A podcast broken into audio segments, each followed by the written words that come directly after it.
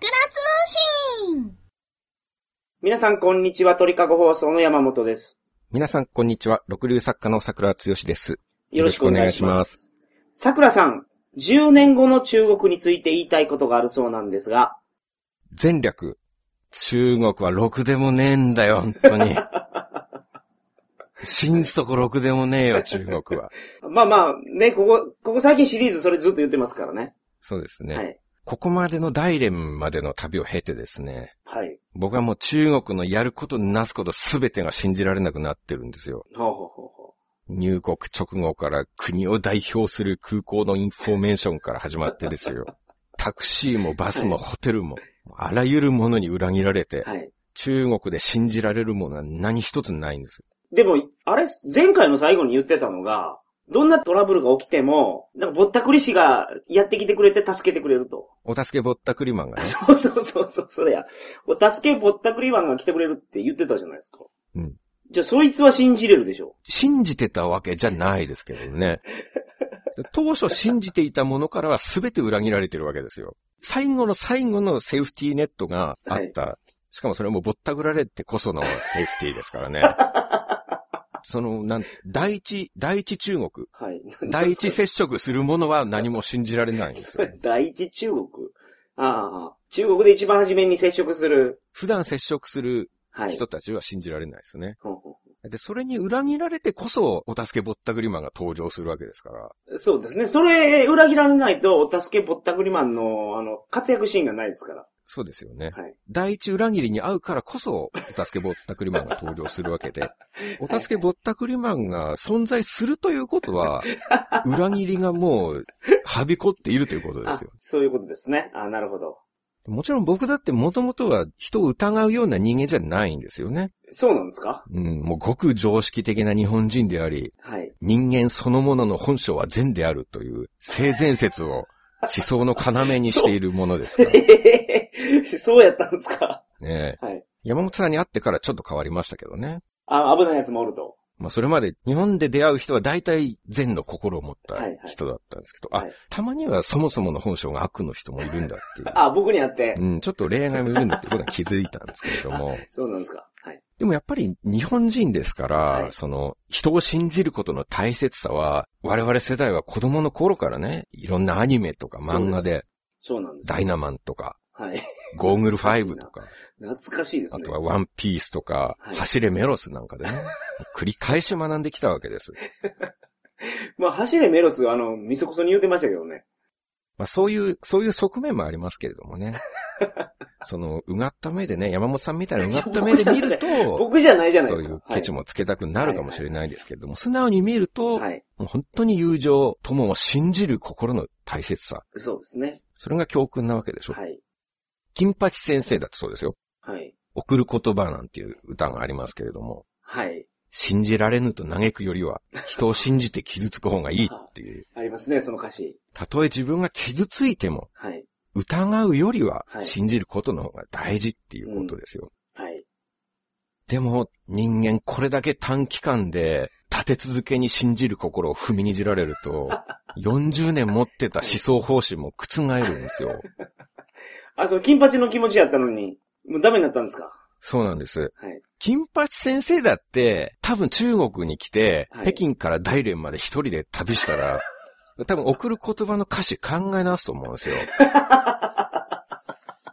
あ、卒業生で、あれ卒業生に送る言葉ですもんね。はいはい。歌として。卒業生に教える内容が変わってくると。ちょっと変えると思うんですよ。中国でそのまま疑うよりも人を信じて傷つく方がいいとか言ってたら、多分傷つきすぎて死ぬと思うんですよ。一つ一つの傷は浅いけうんど、その1ポイントずつの傷の積み重ねで、最終的に致命傷になりかねないと思うんですよね。はい。スライムの攻撃だって500回食らえば大抵の勇者は死にますからね。まあ、そらそうですよね。多分歌詞も、人を信じて傷つくよりも、信じられぬと嘆く方がいいって変わると。もう真逆になると。そうですね。真逆になってしまうんですね。はい。タイトルは中国に送る言葉です。物も信じられないですからね。人だけじゃなくて。え、そんなのありましたっけ？歯ブラシとか爪楊枝すら信頼できないんですから。まあまあそうですね。はい。爪楊枝信じて安易に歯茎に当てたら血まみれになるんですからね。はい。必殺仕事人ならこれで人殺せるっていうレベルの人知を超えた尖り方してるんですから。はい。もう前回なんか極めつけですよ。はい。中国の公共交通機関。これはもう絶対信じられないですからね。うーん。チケット持っててもバス出ないんですから。はい。だ10年前と相当変わってるみたいですよね。10年前は半年ぐらい旅行してもそんなことほとんどなかったのに、一度もなかったですね。今回は10日以内ぐらいで頻発してるじゃないですそうなんですよ。か。はい。そういう風に発展したんでしょうね、じゃあ。うん。発展という言葉を当てがっていいものかどうかですね、それは。そ発展という前向きな言葉を適用させられるものでしょうか。明らかな対価だと思うんですけれども。中国のバスの時刻表とトースポの記事と大体信憑性は同じぐらいですね。11時にバスが出るっていう情報と、カッパ発見の記事と、まあ大体事実可能性は同じだと思うんですよ。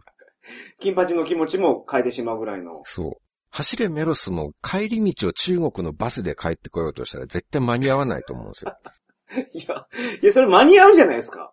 だって走って間に合うんですから。いやー、間に合わないと思いますね。うんだって、少なくとも昨日のバス、前回のバスは次の日まで出なかったんだから。うんいや、わからないですよ。次の日出たかすらわからないですよ。え、その走れメロス、じゃあもう、なんかセリヌンティウスを救うために、バスに乗るって決めたらもうバス以外使ったらいかんのですか？うーん。選択肢はあると思うけど、はいでも中国のバスに乗ろうとして、5時間ぐらい待って、うわ、バス出ねえと思って走って、はい。間に合わないですよ、もうそれ。それは間に合わないですね。その情報も多分セリヌンティウスが知ってたら身代わりにならないと思うんですよ。帰りは急いで中国のバス乗るからさ、って言ったら、そんなもん信じられるかって。はい。身代わりなんかごめんだ。いや、あの話素晴らしいな。友情も守られたし、王様も人を信じれるようになったじゃないですか。はいはいはいはい。もうそのエピソードすらなくなってしまうわけですね。そうですね。王様も、もう自分の信念をさらに固めるでしょうね。やっぱり信じちゃダメなんだ。はい。ワンピースのルフィなんかも、もう何があっても仲間を信じることで有名ですけどね。はい。はい。もし中国のバスが仲間として加入したら、さ すがのルフィも、悪い俺、はいお前だけは信じられねえから 断言すると思います。言いますか、ルフィ。ルフィは信じるんじゃないかな。そこだけは多分言うと思いますよ。本当ですか？うん。ごめん、お前だけはちょっと、俺無理だから。ああ性善説っていう思想を最初に唱えたのは中国の孟子なんですよ。はい。孟子すごいと思うんですよね。ああこの国に住んでてよく人間の本性は善であるなんていう、そういう非現実的な発想が出てきたなと。はい。波の発想力じゃないですよ、これ。だから、大連から国境のタントンっていう町までまたバスで行ったんですけど、はい。そのバスのチケットを、まあ、前日に買っといたんですけど、はい。実際に乗るまではもう不安でしょうがなかったんですよ。当日バスターミナルに行って、タントン行きのバス見つけてう、はい。運転手にチケット見せて、おタントンか。じゃあ荷物はトランクに入れろっうんて言われて、はい。側面のトランク開けてもらったところで、やっと、よっしゃーと。ガッツポーズですよ。はい。当たり前のことなんですけどね、これ。チケット持ってるんだから。はい。乗れて当たり前なんですけど。他国では当たり前のことも中国ではガッツポーズ案件なんですよ。はい。でちょっとそこから2、3日戻るんですけど、はい。大連の話何もしてなかったんで、はい。僕大連ではまあまあ評判のいいホテルに泊まったんですね。はい。5000円という予算内では一番予約サイトで点数のいいホテルで、ほうほうほうほ確かに部屋は今までで一番綺麗で、う。はい。さすがレビューが高いだけあるな、喜んでたんですけど、うんはい。それでもやっぱりところどころろくでもないんですよ。うん大連に着いた日は、まあはい夜に着いたんですけど、はい。でも部屋に入ったら疲弊しすぎて、はいご飯食べに行く記録もないんですよ。はい。もう一歩も動けないっていう。はい。はい。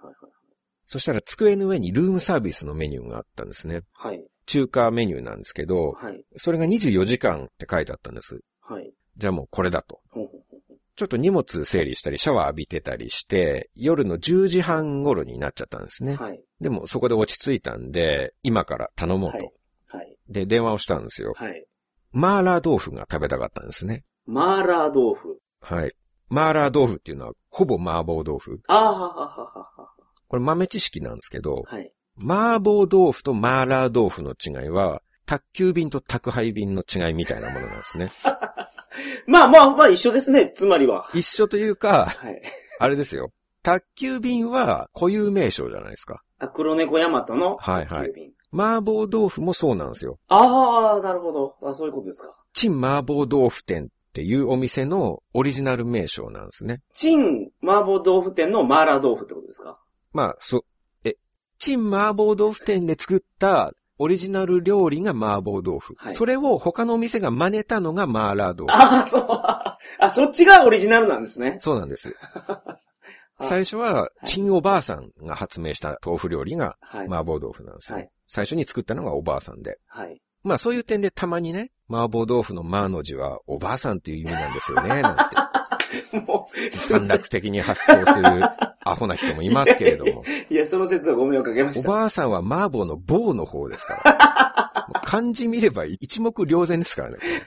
おばあさんっていう字なんですから。はい。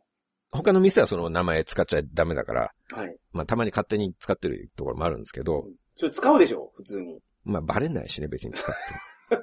うん。まあ、そのマーラー豆腐を。そう、欲しかった食べた。かったから、はい。いいですね。電話したんですよ。はい。で女の人が出て、はい。で、最初だけ英語で、ルームサービス OK とか言ったら、分かったみたいな返事が来たんで、はい。続けて、マーラー豆腐くださいって言ったんですね。はい。ウォーヤオマーラー豆腐って言うんですけど、ウォーヤオってなんですか？私は欲しい。我必要の用って書いて、ウああ。なるほど。ウォーヨー。なるほど。ははいいはいで、マーラー豆腐って言ったんですね。はい。はい。そしたらあちらが半笑いで、はい。マーラー豆腐名誉って言うんですよ。完全に笑ってるんですよ。明らかに、はい。こんな時間にマーラー豆腐頼むって、あんた頭おかしいんじゃないのっていう感情が出てるんですよ。はい。はい。名誉はもう内容ですからね。はいはいはい。内容。内容って笑いながら言われた。うん。こんな時間にそんなもん頼むって、お客さんあなたはバカですかと。はいいや、あのね、僕は確かにはい中国の習慣とか文化詳しくないですよ。はい。中国的に言えば、はい夜の10時過ぎ、もう11時近くに、はい。マーラー豆腐なんてそんななんかギトギトしたものを食べようとするのは常識外れなのかもしれないですよ。はい。だからって、宿泊客がルームサービスに電話して、はいマーラー豆腐くださいって頼んでる時にですよ。はい。はい。マーラー豆腐って、そこまであからさまにコケにしますか？確かに中国目線では僕常識外れかもしれないですけど、はい。でもあんたには負けるわ。常識外れ対決ではあんたの圧勝だわ。あよくもまあそこまで見事に馬鹿にした態度取れるね。あ。バカにしてたんじゃなくて、ほんまに面白かったんでしょうね。爆笑取ったと思ったらいいじゃないですか。僕が中国の文化の違う人をも電話を通じて笑わせた そことになるねそういうことなんですよ。それでも笑われてません？明らかに。別に笑わす意図でギャグを言ったわけじゃないですからはね。い。はい。そう、なん、なんで笑ったんでしょうね、でも本当に。おかしかったからじゃないですか。この、この時間にマーラー豆腐を頼むということが。ありえなかったんじゃないですか、向こうで。だからこういうとこからよくわかるんですけど、はい。僕このシリーズの一番最初に言ったんですけど、はやっぱり中国の人と日本人とは人間的な構造が違いすぎて、はい。話し合って分かり合える存在じゃないんですよ。お互いの常識とか文化があまりにも違うから、うはい。同じ基準で話し合えないんです。はい、はい、人類みんな兄弟、うん誰だって話せば分かるみたいなはい。考えは理想的ではあるけれど、はい。現実として無理なんですよ。うん、なるほど。どっちが正しい、どっちが正しくないじゃないんですね。はい。どっちも自分が正しいと信じていて、その正しさが全然違うから、話してまとまるわけないんですよ。はい。その心理を再確認したわけですね。そうですそ。の、ププププマーラー豆腐で。うん。僕らの常識では、24時間営業のルームサービスがあれば、いつでもマーラー豆腐を頼んでいいっていうのが僕らの常識でしょ？そらそうでしょでもあちらの常識ではう。、はい。夜10時過ぎにマーラー豆腐食うなんて頭おかしいっていう発想なんですよ。そんな奴がいたら、ホテルの客といえども電話口でせせら笑ってもいいっていうのが彼らの常識なんですから。はい。どうやって円満に話し合えるのこれで。う んでもそれ困りましたね。お腹減るじゃないですか。で結局諦めましたよ。マーラー豆腐を諦めたんですか？ルームサービスを諦めたんです何があるって聞いたんですよ。かはい。麺があるって言ったんですよ。麺が。はい。麺ならあるって。はい。でも麺の気分じゃなかったんですね、僕は。もういいっつって。はいはい。結局諦めて、はい。ふてくされてポテチだけ食べましたね。え、それで寝たんですか？はい。あポテチだけは常備してあるんで。地球に文明が起こって5000年経ってもまだこれだけ常識が離れてるんですからね。はい。無理でしょ、話し合って円満に。円満に分かり合えるまであと2万年ぐらいかかりますよ、多分。この調子じゃ。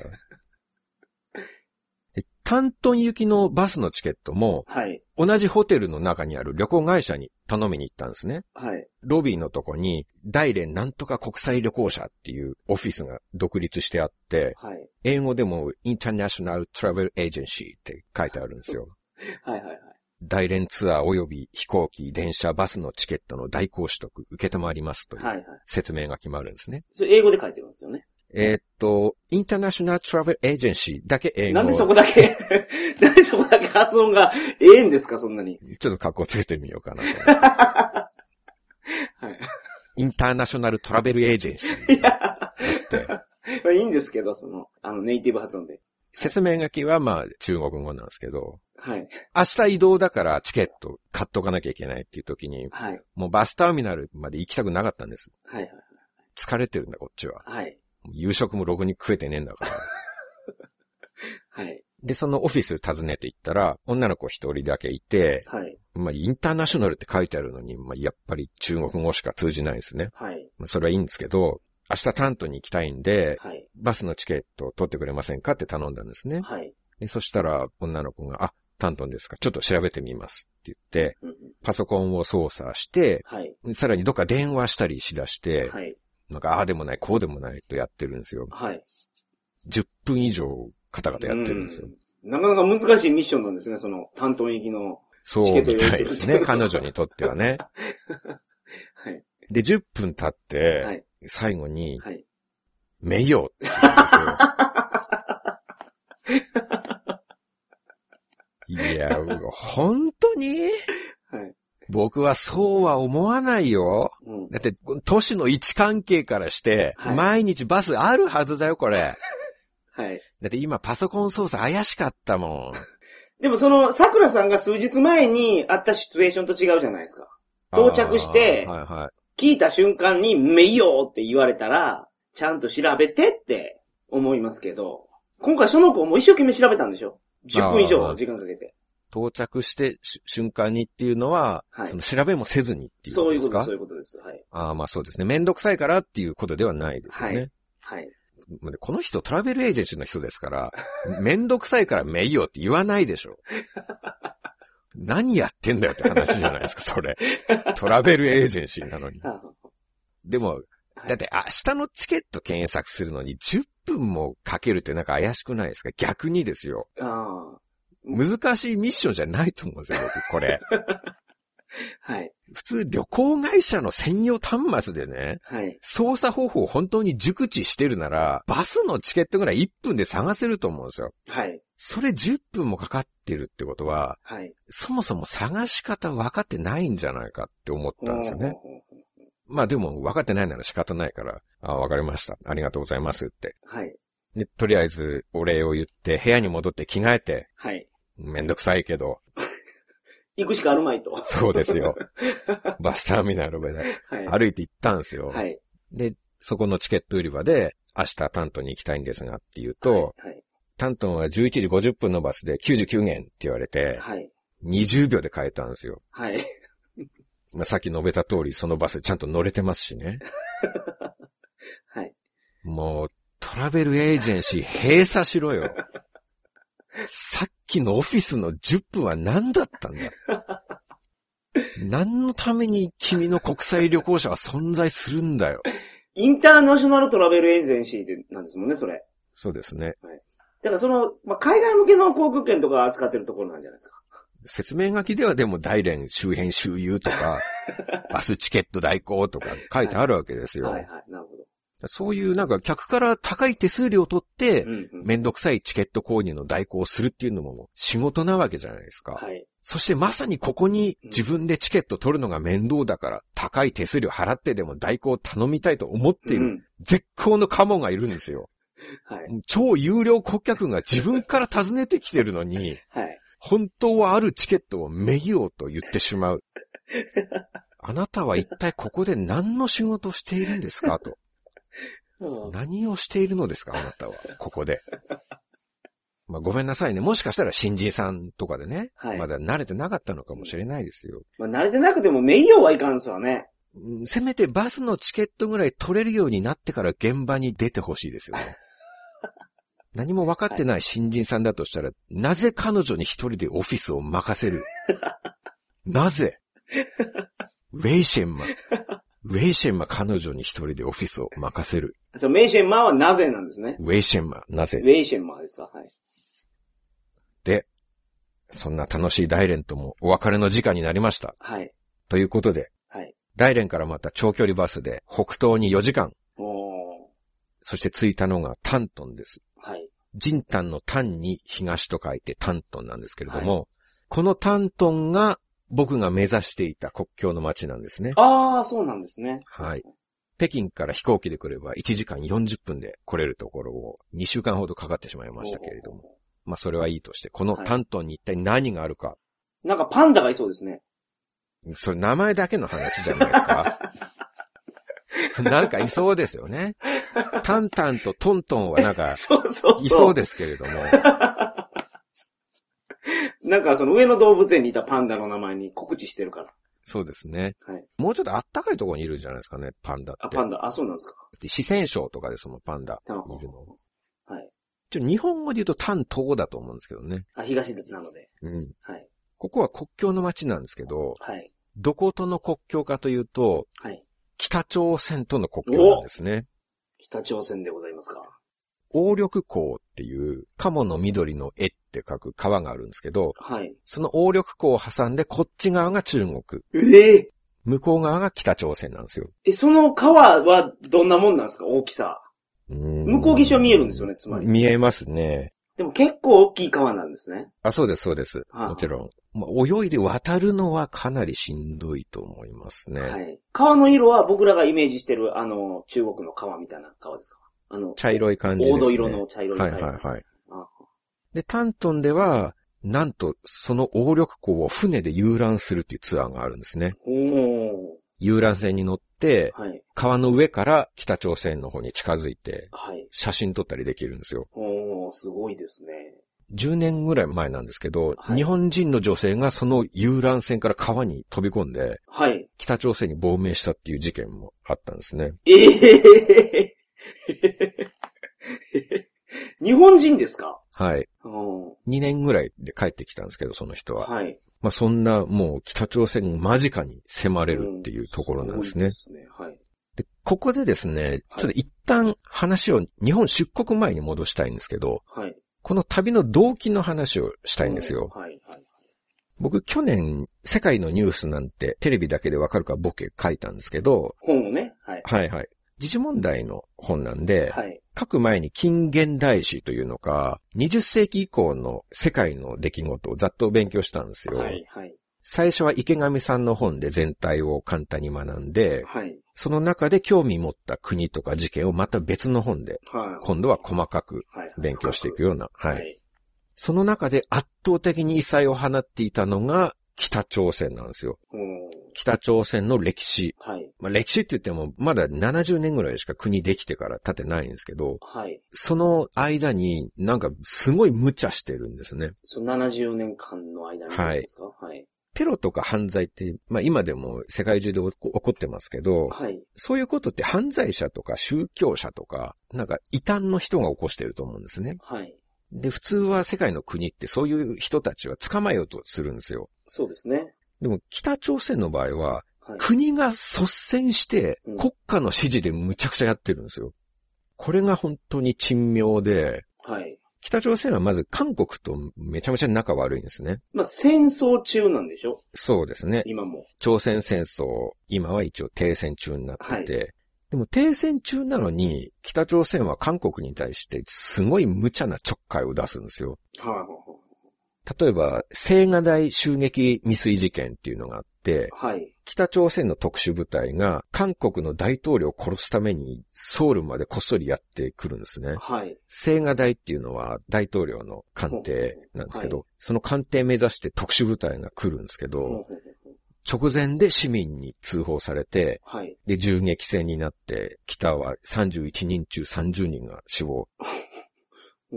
韓国も70人近く犠牲者が出るっていう。はい。え、それ何年前ですか？1970年頃。?70 年頃。はいあとは、ミャンマーに韓国大統領が行った時に、はい。その訪問先に北朝鮮の工作員が爆弾を仕掛けて、はい。で、韓国とミャンマーの政府関係者をもろとも 20人ぐらい爆死させたり、すごいな。すごいでしょ？それはすごいですね。はい。あと韓国の海辺の村に北の工作員が120人ぐらいこっそり上陸して、はい。でその村を北の思想に洗脳しようとしたんですけど、はい。それもまた通報されて、はい。工作員120人中110人が射殺とか、はなんかそういう映画みたいな、現実離れしたこといっぱいやってるんですよあ。。はい。しかも結構最近っていうね、それが。そうですね。で、極めつけが、ソウルでオリンピックが開かれるってなった時に、はい。それを阻止するためだけに韓国の旅客機を爆破してるんですよ。あ、あ、ありましたね。僕らの生きてる時のことですよね、もソウルオリンピックで、だから、ヤワラちゃんが目指してましたもんね。う。そう猪熊ヤワラが。あれ、ソウルの次がバルセロナなんですか？そうです、そうです。ソウルは中学生ですね、僕らは。ああ、そうか、そうか、そうか。これが有名な大韓航空機爆破事件なんですけど。ああ、なんかスパイの女の人が、すごい取り上げられてませんでしたはい。その実行犯がキム・ヒョンヒっていう人なんです。あ、キム・ヒョンヒ。はあはあはで彼女が事件のあらましとか、北朝鮮にいた頃の生活を書いた本があって、あはい。それに僕ドハマりしてしまったんですね。はい、はい、そのキム・ヒョンヒさんがとにかく頭いい人で、はい。なんか100人も殺した人にこんなこと言うのなんなんですけど、秀才ぶりとか、はい人間力みたいなのが文章から滲み出てるんです。はい。キム・イルソン総合大学っていう一番いい大学行ってるんですね。キム・イルソンって北朝鮮の初代の、はい。まあ建国した人と言われている今のジョンのおじいさんですねおじいさんで。すね。はい。はい。まあその人が創設した大学まあ日本で言えば東大なんですけど、はい。そこでさらに優秀な生徒って認められて、はい。朝鮮労働党からスカウトされるんですね。うん。なるほ東大生が外務省にスカウトされるようなものでど。すね。はい、はい、はい、で、お国のためならって言ってスカウトを承諾するんですけど、はい。はい。それで何をさせられたかっていうと、はい工作員になって、うん。隣の国民が100人以上乗ってる飛行機を爆破させられるんですよ。はい。すごい、すごい話ですね。はい。そこまででもすごいですよね。はい、はい、はい。さらに興味が惹かれたのが、はい捕まった後の話なんですけど、人死刑になりませんでしたっけ？死刑になって、あなったというか死刑が下されて、恩赦になったんです。ああ、そうなんや。はい。はい、はだから今普通に韓国で暮らしてますけどい。ね。はい、はい。でその捕まった後の心の葛藤とか苦しみとかがもう大変なリアリティを持って書かれていて、はい、圧倒されるんですね。はい、こんな人生あるっていう、はい、まず捕まる瞬間に毒のカプセルを飲もうとするんですよ。はい、死ぬために。はい、それだけでもうなんか映画の世界なんですけど、はい、本当にそんな場面現実にあるんだっていう。はい。でもとっさに手を払われて飲めなかったんですね。はあはあはただ一緒にいた共犯者は死んじゃうんですよ、そこで。毒飲んで。はい、で、キム・ヒョンヒ一人だけ捕まるんですけど、はい。まず拘束されてる時にもう一回舌噛んで死のうとするんですね。すごいな。はい、はい、でも死ねなくて、はい、舌がもうパンパンになってしばらく離せなかったらしいんですけど、はいその後韓国のソウルに送還されて、長らく取り調べを受けるんですね。はい。でそこで彼女は自分が北の工作員だっていうことを隠し続けるんですよ。はい。捕まったら何も喋らず死ねって命令されてるし、はい。あとはもし自白してしまったら故郷にいる家族が罪に問われて殺される。ああ、なるほど。はいはいはいはい。で、最初は日本人、その後はずっと中国人のふりをして、はい韓国の取り調べ官とまあ戦い続けるんですよ。はい。でも、極悪な敵国である韓国の取り調べに抵抗しながらもですね、はいまあ極悪なっていうのは、本当に極悪っていうよりもそう教わってはい。信じてきているっていう、敵国だっていう感じなんですけど、その取り調べを受けながらも、だんだん世界の現実がですね、はい今まで自分が教わってきたものと違うなっていうことに気づいていくんですよ。はい。なんかおかしいぞっていう。はい。北の教えだと韓国っていう国は、はいまあ理想郷である我が北朝鮮とは違ってもうド貧乏で、はい。ソウルなんて街中不老者が溢れてるみたいに教えられてきたんですね。はい。それなのに、その教えと矛盾することが出てきて、はい。例えば取り調べの時にこれを着なさいってジャージを渡されたんですね。はい。それでキム・ヒョンヒが心の中で、えーって驚くんですよ。はい。こんな高級品をなんで犯罪者に着せるんだっていう。ほうほうほうほう。理想郷であるはずの北朝鮮では、ジャージなんてとんでもない高級品で、はい。キム・ヒョンヒさんは幼くして死んでしまった弟がいるんですけど、はい。その弟がかつて嫁行くばくもない時に家族でお金を出し合って、なんとかジャージを手に入れて、はい。弟にプレゼントして、はい。でそれをずっと弟は枕元に置いていたんだけど、ど。でも一度も着ることなく死んでしまったみたいな。そういうエピソードすらあるぐらいなるほんですねど。なるほど。深いな ああ、深いなそれは。はい。それをずっと心の中で考えているんですよ。表面上ではなんか平成を装ってるんですけどね。はい。でも、いや、きっとこいつらは私を高級品で釣ってはい。怪獣しようとしてるに違いないと。はい。こんな敵の策動に乗るものかって。はい。まあ、信じてるんですもんね。大韓航空機爆破するぐらいの、うんその、それぐらいで信じてるわけですから。まあ、ジャージぐらいじゃね、うん。まだまだ精神は折れてないと。もうそこまで20年の信念があるわけですから。はい。はいでもあるいは、取り調べ中に紙コップに入ったコーヒーが出されたんですね。はい。はい。そのコーヒー飲んだ後、キム・ヒョンヒが洗面所に行って、はい。空になった紙コップを洗ってたんですって。はい。紙コップなのに。うん。はい。はい。そしたら監視役の女性が来て、はい。あら、なんで紙コップを洗ってるの？はい。こんなの捨てちゃえばいいのよ。はい。ってはい。はい。洗ってるコップ取ってゴミ箱にポイって捨てたんですって。はい。それを見て、キム・ヒョンヒがまた心の中で、えーって、驚くんですよ。はい。こんないいコップ一回だけ使って捨てるってどういうこと？はい。はい。はい。韓国はド貧乏国家だったはずなのに、はい。どうなってんの？って戸惑うんですよ。はい。でも、きっとこれも敵の策動に違いないと。はい。偉大なるキム・イルソン同士の教えが間違ってるわけがないと。はい。はい。でも、そういう感じで徐々に徐々に、はいなんか現実が見えたり、もうその紙コップ捨てるところでそんなに動揺してるぐらいやったらもうあれでしょうね。もうまあ、いろんなびっくりすること起きたでしょうね。いくらでもあると思いますよ。まあ、車でソウルの街案内されても、はいもうなんか度肝を抜かれたらしいですし、不老者いっぱいいるはずだったのに、はいなんだこれはって。はい。あと、韓国側の引っ掛け問題になんか引っかかっちゃったりして、はい。で、洗脳が解けていくんですよ、だんだん。はい。でもしかし、口を割ってしまうと、やっぱり故郷の家族がもうどうなるかわからないっていう、はい。すごい葛藤を繰り広げるっていう。はい。でそんなことを25歳の女の子がやらされてるんですよ。うん。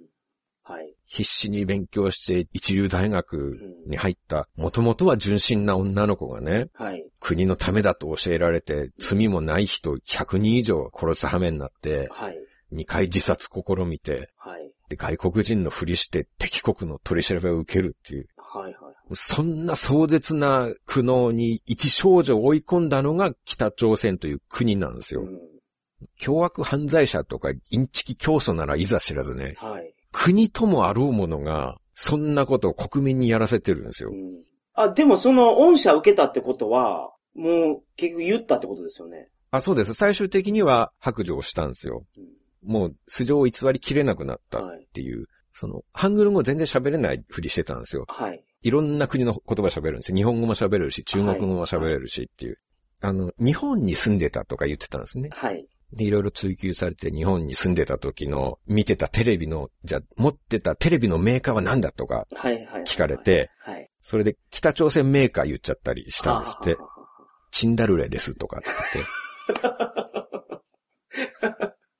はい、なるほど。あと寝てる間に、狸寝入れしてる間に、その取り調べ官の人たちが、ハングル語ジョークとか言って、はい。それでちょっと笑っちゃったりしたらしいんですよ。ははははハングル語わからないはずなのはいに、もうだんだん剥がれていくんですね、化けの皮が。もう、こう若い女の子がそんな専門の取り調べ官にね、何ヶ月も追求されて、まあ無理でしょう、隠し通すのは。そうでしょうね。まあ彼女の価値観もどんどん崩れていってたら、そうですね。まあもちろん最後にはもう罪の意識がすごい出てきて、はい。なんてことしてしまったんだっていう。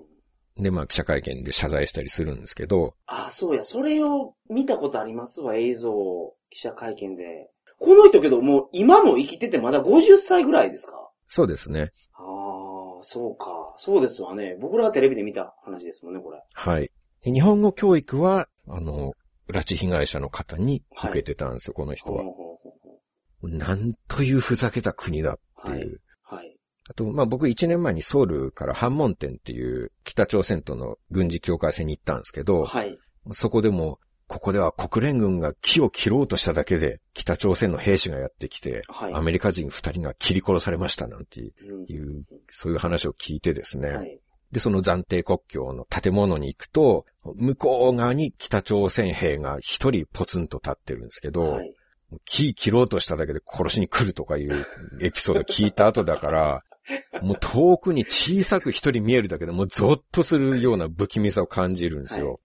そんな北朝鮮という国の異常さを知れば知るほど、はい。ところが肩や頭に来ながらも、はい。肩や絵も言えぬ好奇心が湧いてくるんですね。おー、すごいなぁすごいなぁはい。そして、やがてはい北朝鮮という国を自分で見てみたいなとはい。思うに至ったんですよ。はい。で、今回の旅行につながるんですけれども、うんタントンに行けば遊覧船に乗って北朝鮮にギリギリまで近づけるわけですよ。はい。はい。ひょっとしたら北朝鮮の住民の姿も見えるかもしれない。そっから、はい。川の上から肉眼で北朝鮮国内が見えるわけですから、はい。そこまで来たらもう僕の好奇心は満たされると思いませんか？え？それでいいんですか？何ですか？いやなんか文句ありますか？え？いや、文句ありますかって。そこまで来たらもう入ったらやないですか。いやー、チラ見の方が良くないですか？着エロだってそうじゃないですか。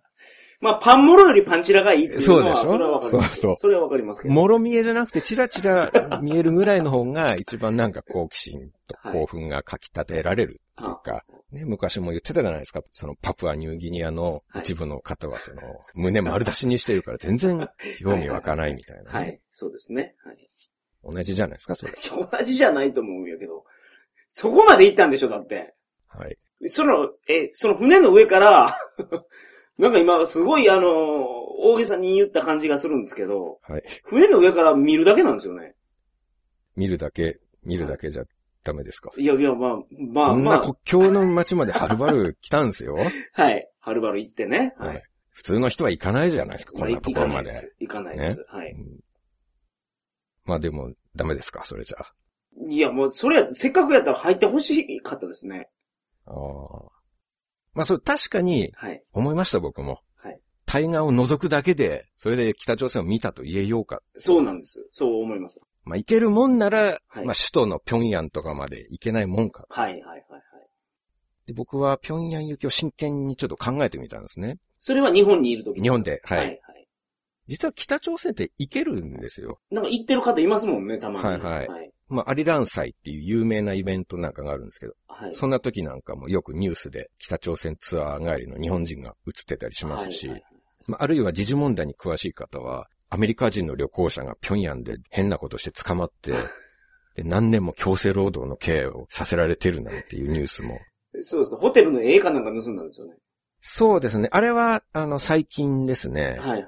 この時はは、いそれは僕は知らなかったっていうか、まだ起きてなかった時なんですけど、その前もアメリカ人がやっぱ捕まってたりするんですね。うんそれは、なんか、ホテルの部屋かどっかのお店にはい聖書を置き忘れたんですって。はいはいはいはい。で、北朝鮮では住民への布教みたいなものがもう厳罰だから、はい。聖書を忘れただけなのに強制労働6年とか。になってるらしいんですすごいな すごいなはい。でも最近のやつは15年ですからね。はい。あの、絵盗んだ人ですね。ホテルの、はいあの、まあ、文字が書かれたペナントっていうんですか、はいはい取っただけでっはいていう。まあ、ともかくそういうことがあるっていうのは旅行者が行けてるっていうことなんですね。はい。で、個人旅行は絶対無理なんですけど、はい。特定の現地にルートを持ってる旅行会社に頼めば、はい。現地のガイド兼監視役付きで、はい。まあ、許可されているところなら行けるんですね。はいで、しかも日本人が行くと日本語を話せる人ついてくるらしいんですよ。まあ、ありがたいじゃないですか。うんはい。北朝鮮の人の考え方とかもすごい聞いてみたいから、はい。しかも1グループにつき3人もついてくれるらしいんですよ。まあ、それは親切っていうよりは、もう旅行者が勝手な行動しないよそううでしょうね。監視するために。にですね。はい。はい。ただ、1グループにつき3人だから、1人で行っても1人に3人になるんですね。おー、すごいなで僕1人ですから、はい。ちょっと1人で北朝鮮の担当者3人相手に行動しなきゃいけない。はい。なかなか大変だなとか、まあ思ってたんですけど、はい。ただ一旦ちょっと問い合わせてみようと思っおて、ネットで調べて北にパイプのある旅行会社電話かけたんですね。はい。ところが、一つ重大な問題が発生しまして、はい。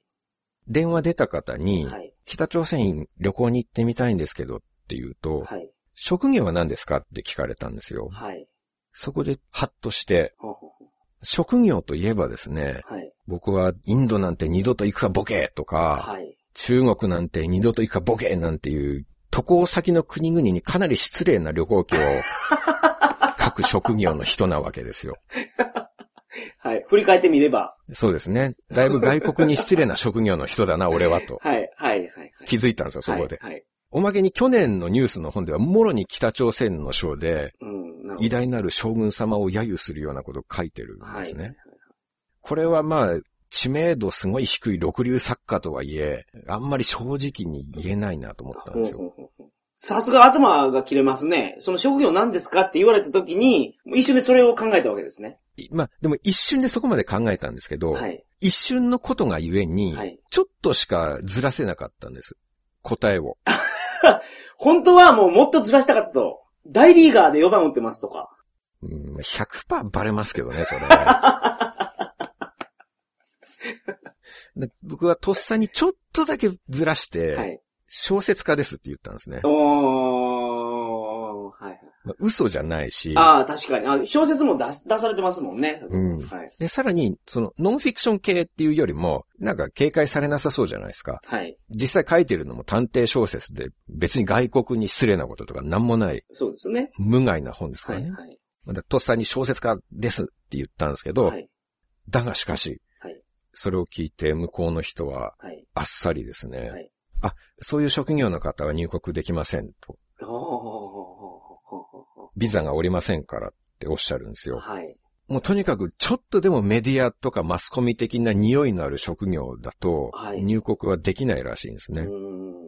まあもっと大手マスコミの方とかになると、はいまあ叱るべきルートとかでまあそうでしょうね。そんな。行けたりするんでしょうけど、はい。そんななんか初めて問い合わせするようなところで行かないですよね。うん。まあ僕はそんなルート使える大物じゃないし、はい。そもそも個人的に観光で行きたいだけですからね。はい。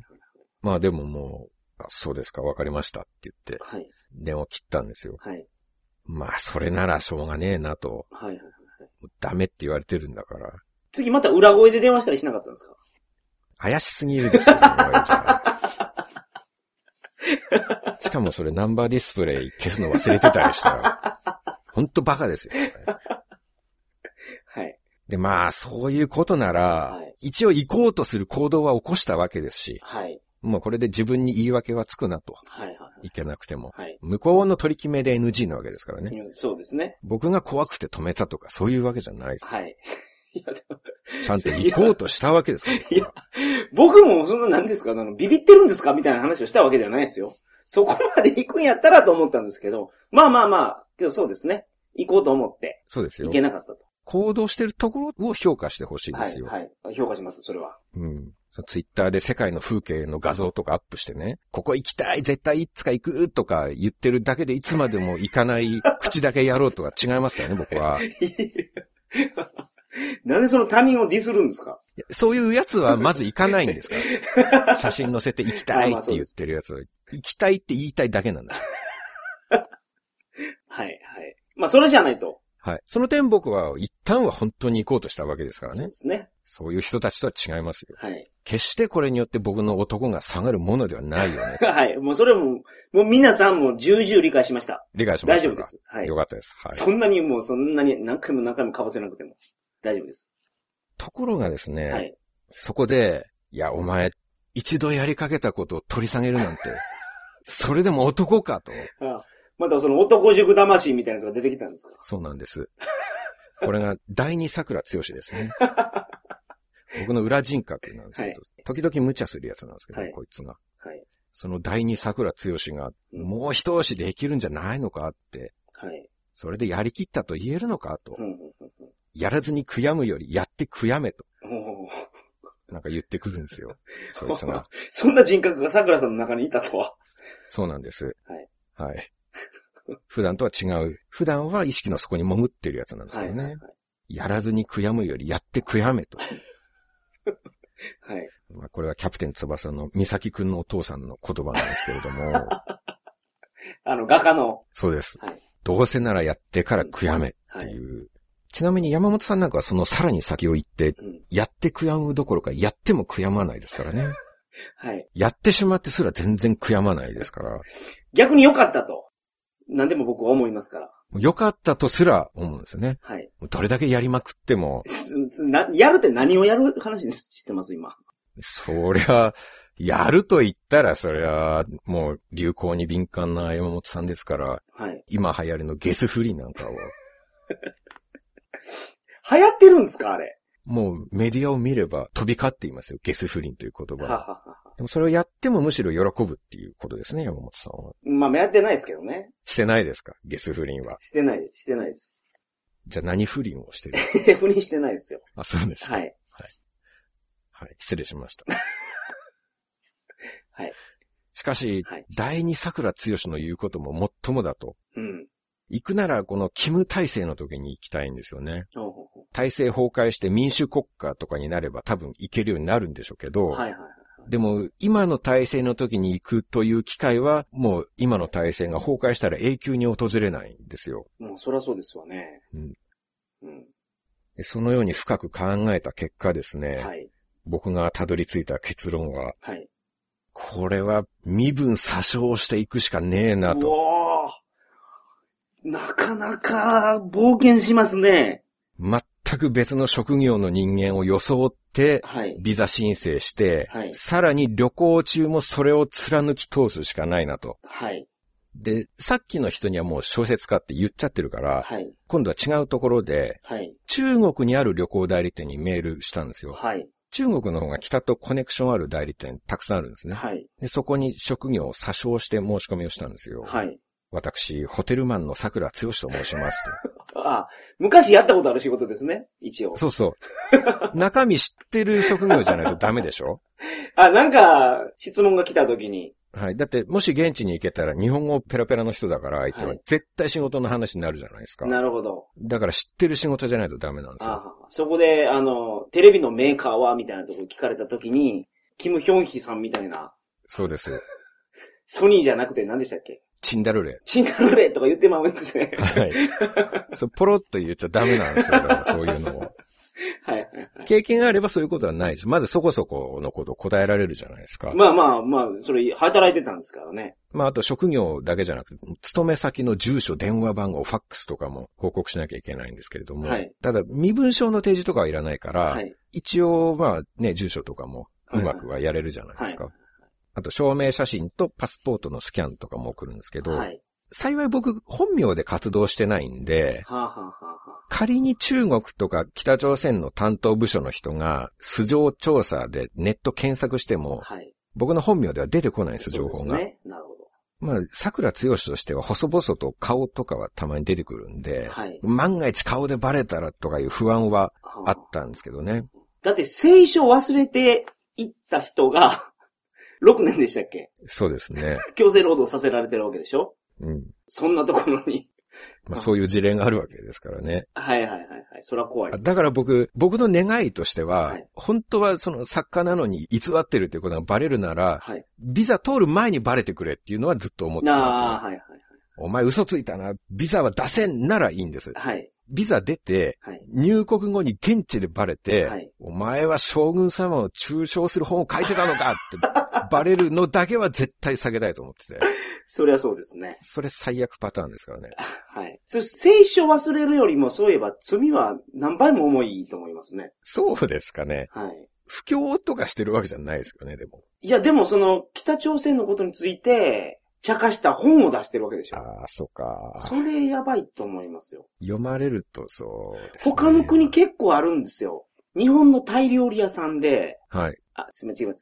バンコクにある日本食料理屋さんはいはいはい。が、ブログでタイの王室について、ちょっと批判的なこと書いてたんですよ。はいはい。それチクられて、もうあの、タイ入国拒否になりましたからね。ああ、王室について、まあ、批判的な意見を。タイなんてね、そんな厳しそうな雰囲気はないんですけれどもね、はいはい印象はないけれども。タイは王室を侮辱したら罪になるっていうのが法律でありますから。ああ、タイですら、タイですらですよ。紛れもなく僕は侮辱してますからね。そういう意図はなかったんですけど、ねはいい、い意味で書いたつもりなんですけれども いい意味じゃないでしょう。笑かそうとしてるじゃないですか、あれ。まずいな、それは。先に言ってほしかったな、それは。ともかく、中国の代理店に申し込みをして、あと、あの、北京から平壌まで飛行機で行くっていうのが一般的なプランなんですけど、はい。そこでちょっと調べたら、なんと、丹東から鉄道で国境を越えて平壌まで行くっていうプラン。おーあったんですねすごいなはい。これが元バックパッカーの悪い癖で、はい。なんか陸路にこだわっちゃうんですよね。はい。なんかありません？そういう感じ。もうバックパッカー的な考え方ですよね、それ。ね、陸路入国にちょっとこだわるみたいなのあるじゃないですかありあ。りました。はい、昔は。しかもそのコースだと、平壌に着くまで一人で入れるんですよ。担当者の人迎えに来るのは平壌だから、はいそうすると国境から平壌まで、うん。まあ風景とか自由に見れるんですはい、ね。はい。じゃあそのコースでぜひ行きたいって、はい。そのプランに申し込んだんですけれども、はい。なんと、はい。しばらくして、はい。ビザが降りたんです。おー おーなるほど。つまり、僕が北朝鮮に入国することが決定してしまったんです。はい。言わなかったんですけど、ここまでの街のどこかで僕は北朝鮮ビザを受け取ってるんですねだから僕がなぜ丹東を目指して今回来たかというと、はいここから北朝鮮に入って平壌の観光をするためなんです。すごいですね。今は制裁が発動されて、はい日本からの渡航を控えるように要請があるんですけど、はい、はい。なんか落ちました？はい、大丈夫です。はい。当時はちょうど制裁と制裁の切れ目だったんですね。はあ、はあはあ、だから別にアントニオ猪木議員みたいに国の方針に逆らっていくというわけでもないんですよ。はい、はい、はい。まあ治安的にも向こうの担当者の人付きっきりになってくれるからむしろ安全だと思うんですよね。はい、どう考えてもアフリカとか中南米の一人旅よりは安全だと思うんですよ。はい。まあ、ただ僕だけの個人的な問題としては、5日間僕はガイド兼監視役の方々に絶対職業がバレてはいけないっていうそうですね課題はあるんですよ。そうですね。日本語を喋る人たちなんで、あちらは。はい。言葉わからないっていうごまかしできないんですよ。はい、はい。話に、答えに詰まった時に、はい。I don't speak English とかごまかせないじゃないですか。はい、はい、はい。